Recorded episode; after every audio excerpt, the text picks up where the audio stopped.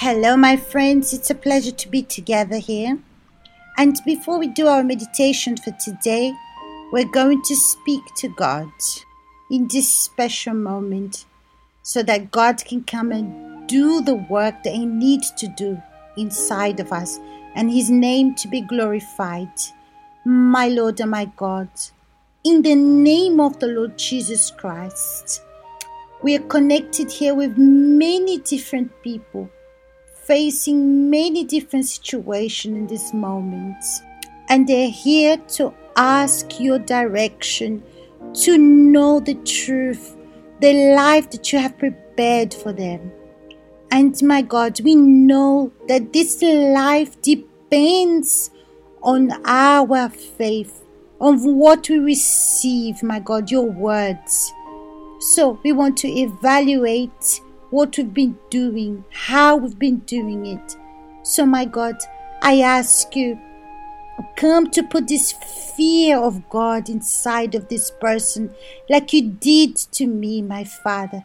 Do the same inside of them so they can have the strength to put your words in practice, my God, like you are the author of my faith. So come and be the author of the faith of this person, my God, so that your word can be real in her life. So may she receive your word, this truth, my God, and this care to put your word into practice as you say. And this is what I ask you, my God, in the name of the Lord Jesus Christ. Amen. So, we're going to continue reading uh, the book of Matthew, chapter 13 from verse 54. But before we read the word for today, the question of today is how can we become unbelievers? How can you and me be indifferent and become unbelievers of the Word of God? Well, let's read from verse 54 and we're going to understand the answer to this question. When he had come to his own country, he taught them in the synagogue so that they were astonished and said, Where did this man get his wisdom and these mighty works? Is this not the carpenter's son? Is not his mother called Mary, and his brothers James, Jose, Simon, and Judas? And his sisters, are they not all with us? Where then did this man get all these things? So they were offended at him. But Jesus said to them, A prophet is not without honor except in his own country and his own house. Now he did not do many mighty works there because of their unbelief. So we can see that Jesus was giving them opportunity.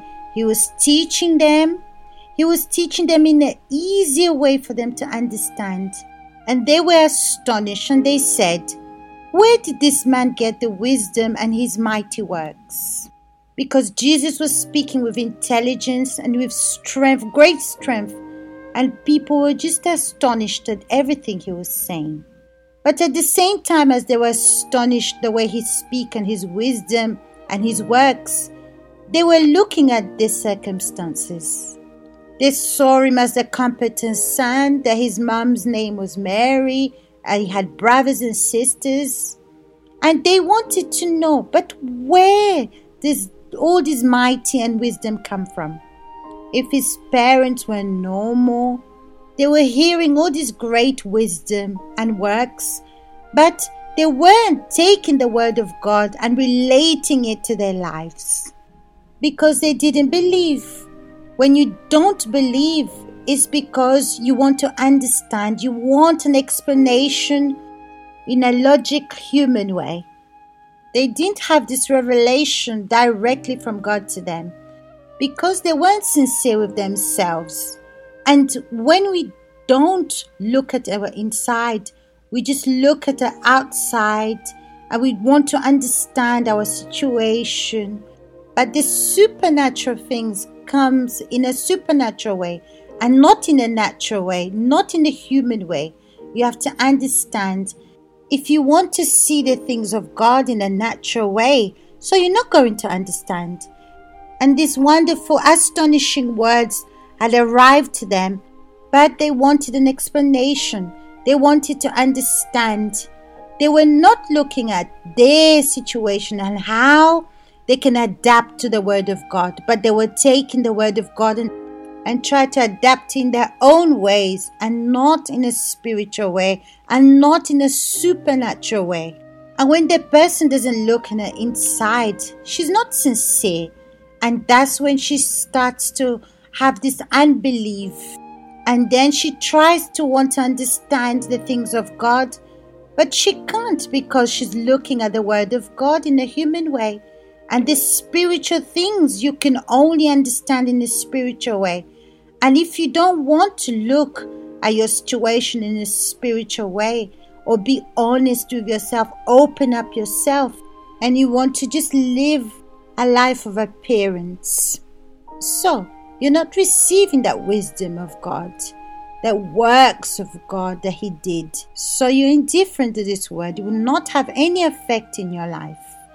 And during the campaign of Mount Sinai, where God wants to show His great, astonishing works, but you're just looking at this campaign as well like a normal way in a human eyes, not in a spiritual way, not in a divine, supernatural way. So, if you're looking at the campaign with your natural eyes, nothing's going to happen. You're not going to have any changes. And there's no way that you're going to understand because there's no explanation. It only exists a belief, faith, a humble way to receive the Word of God. So, for you to understand really the word of God, you need to look in your inner sight. Why does Jesus has great things to teach me, astonishing works?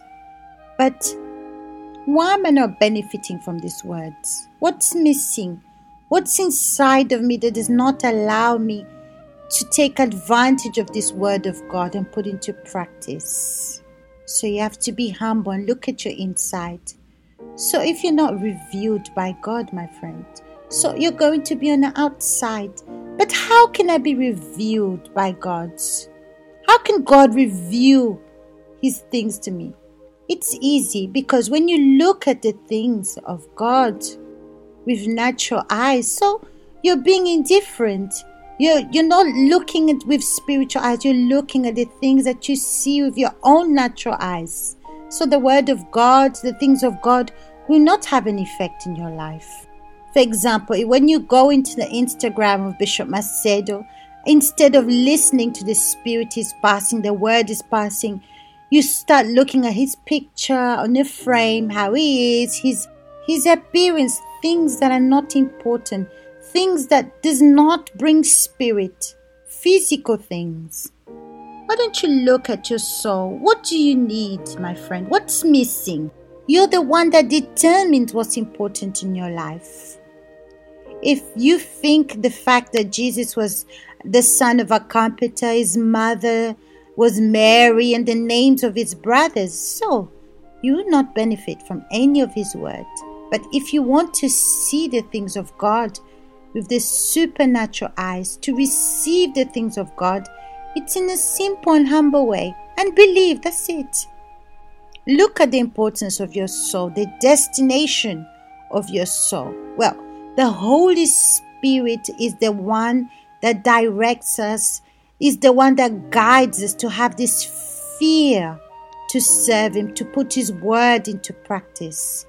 And if you want that, my friends, you have to be honest and concentrate on the important things even if it's difficult, you're going to accept. But if you don't accept, it's because you're like these uh, people in the crowd that were saying Jesus did astonishing things, but they didn't understand, and you won't understand. And if you see in the last verse, it says Jesus did not do many mighty works because of their unbelief. So, my friends, it's you that's going to choose. Do you want to be the unbelieving person or do you want to humble yourself and accept the word of God, put into practice into your life? So, my friends, the decision is yours. So, I'll see you next week. Goodbye for today.